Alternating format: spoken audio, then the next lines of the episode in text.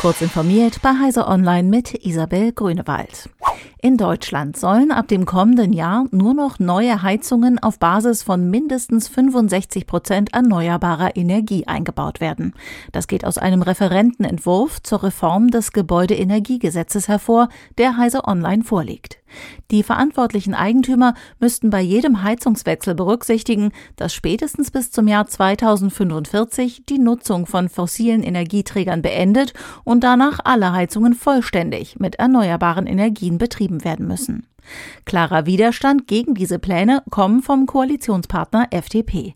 Eine Sprecherin des grün geführten Bundeswirtschaftsministeriums betonte daher gegenüber Heise Online, dass es momentan noch keine finalen Entwürfe gebe.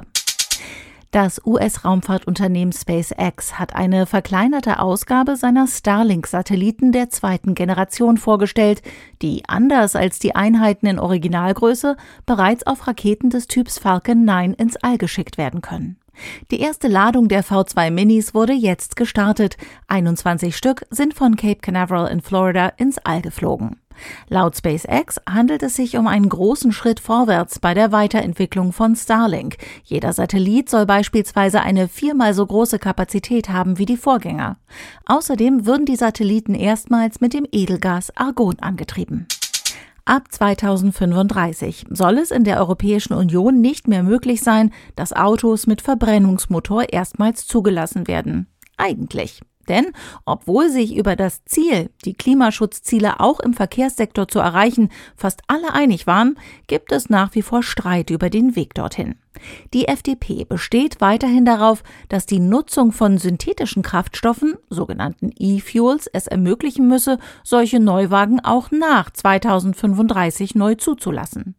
Diese Forderung wiederholte Bundesverkehrsminister Volker Wissing in einem Interview mit der Bild.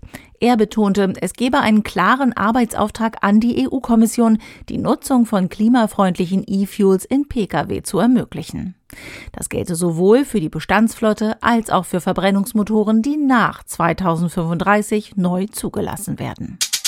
Zum Schluss noch eine Meldung in eigener Sache. Ab morgen früh gibt es kurz informiert zweimal pro Werktag.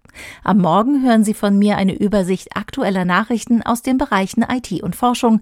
Eine zweite Ausgabe folgt am Nachmittag, damit Sie immer auf dem neuesten Stand sind.